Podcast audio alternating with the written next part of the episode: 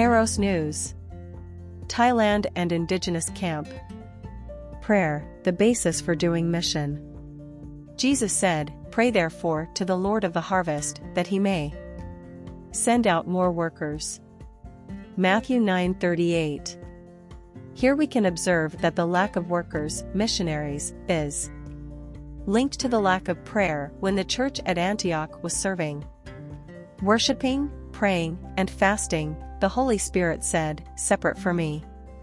Now Barnabas and Paul to be missionaries.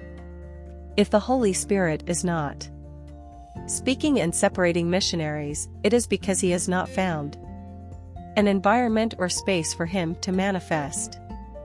Prayer and petition are lacking.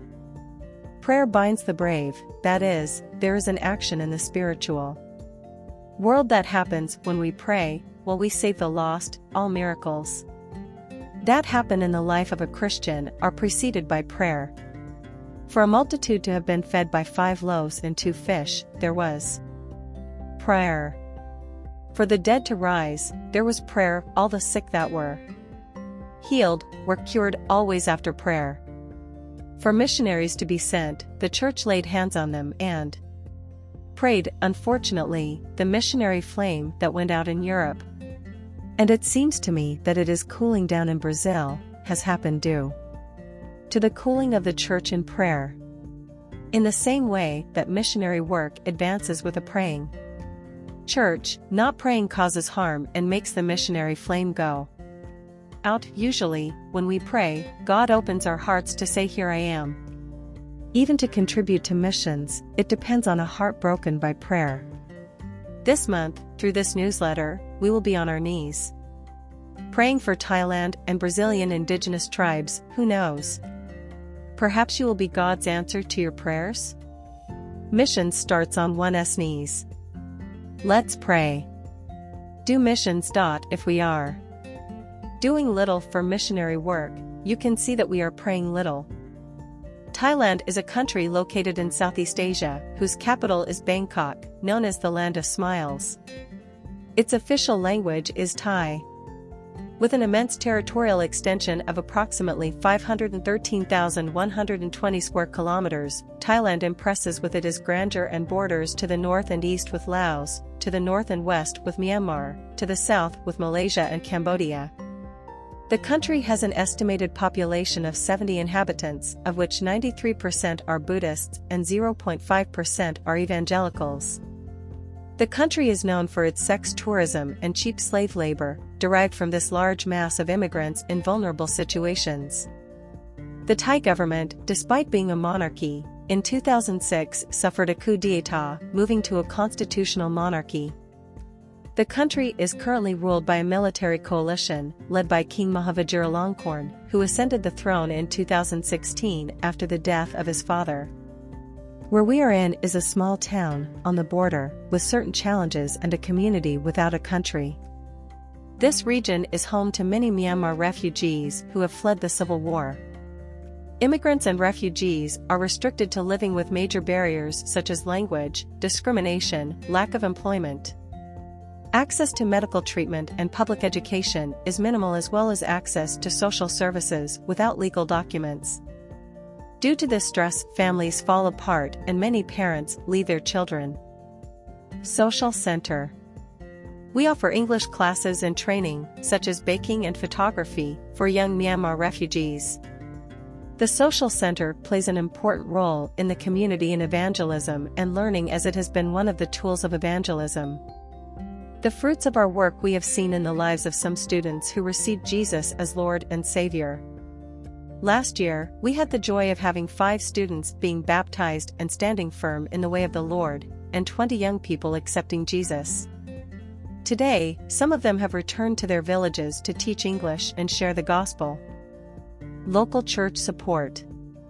We understand as missionaries that we must be in communion and in servitude to the Church of Christ. We serve in the form of youth discipleship, leader training, evangelism, and local leadership support. House of Life. It is a temporary foster home that works around the time Myanmar.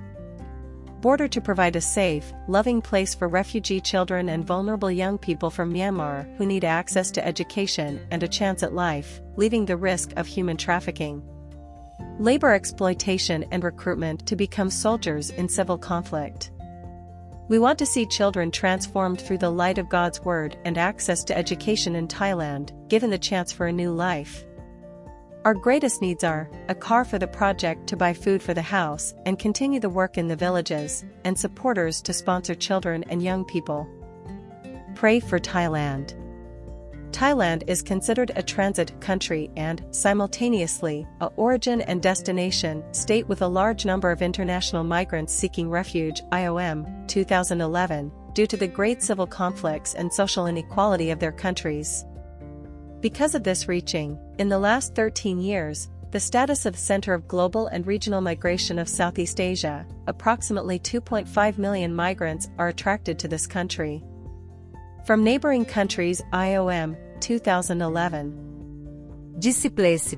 In the region where we work in Maranhão there are more than 300 villages and only 3 indigenous churches. We are facing a very large geographical region and in many cases the roads are almost closed by the forest.